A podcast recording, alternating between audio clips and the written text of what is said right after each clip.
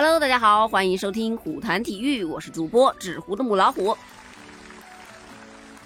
最近呢，体育界都没有什么我特别熟悉的体育赛事在举行，所以啊，我这个节目怕是跟不下去了。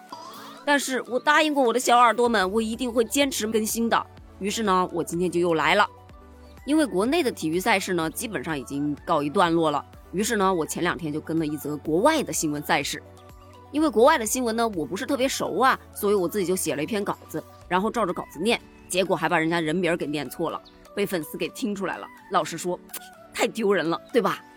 所以虽然我今天还是跟了一则国外的新闻，但是我是坚决不写稿了。外国人那啰里吧嗦的名字，我是能说就说呀。今天咱们就来聊聊 C 罗这个名字好念吧？我记得呢是在北京时间的九月十日的时候。英超豪门曼联的官方啊，就晒出了 C 罗身着七号球衣亮相老特拉福德的视频。那个时候他的回归啊，球迷们是山呼海啸啊，纷纷期待着 C 罗的王者归来。结果 C 罗呢不负众望，在回归的首秀上是梅开二度，堪称完美啊！网友们就又纷纷的山呼海啸，果然归来。仍是少年呀。然后在九月三十日，C 罗是状态大热呀。在欧冠的小组赛第二轮，在第九十五分钟绝杀了对手，帮助曼联呢是获得了本赛季欧冠的首场胜利。那场比赛我是记忆犹新啊，因为进球之后，C 罗是非常的激动，他脱下了球衣，热烈的庆祝。而他脱下球衣亮出了健硕的肌肉，确实挺不错的。那个时候他有多辉煌，这个时候他就有多落魄。预知详情呢，你可以去收听我上上期的节目。也就是我前面说的普通话不是很标准，还念错别人名字的那一期节目啦。那一场曼联在英超中被莱斯特城四比二击败的糟糕战绩之后，广大网友们就已经开始了对 C 罗进行猛烈的抨击啊，甚至有人都已经开始对他的行为而产生不满了。说的是 C 罗呀，在输球之后，他想要直接离开球场，进入球员通道，但是他这种不对球迷谢场的行为啊，引起大家的气愤。虽然呢，当时他这个行为被阻止了，但是还是有人觉得他们对丢球的反应太差了。进球之后挺胸而自负，丢球之后就表现得像个婴儿一样。我翻译一下啊，说白了就是输不起。另外啊，现在不光是网友吐槽了，昨天呢，我看到一个新闻稿啊，说的是前意大利球星卡萨诺呀，他在进行网络直播的时候，就有网友问他说。你觉得 C 罗是不是历史上最好的球员？卡萨诺当即表示：“哈，太富戏剧性了吧？C 罗是不是足球历史上最好的球员？他甚至都不在前五位当中，好吗？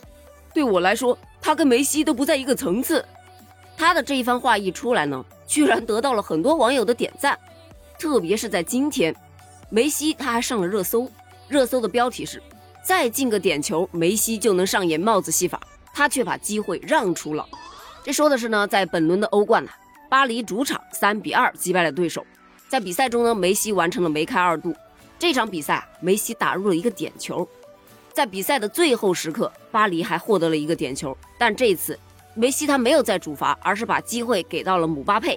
虽然梅西再罚入一个点球就可上演帽子戏法，而姆巴佩在赛后接受采访的时候就明确的表示，第二个点球是梅西主动让给他的。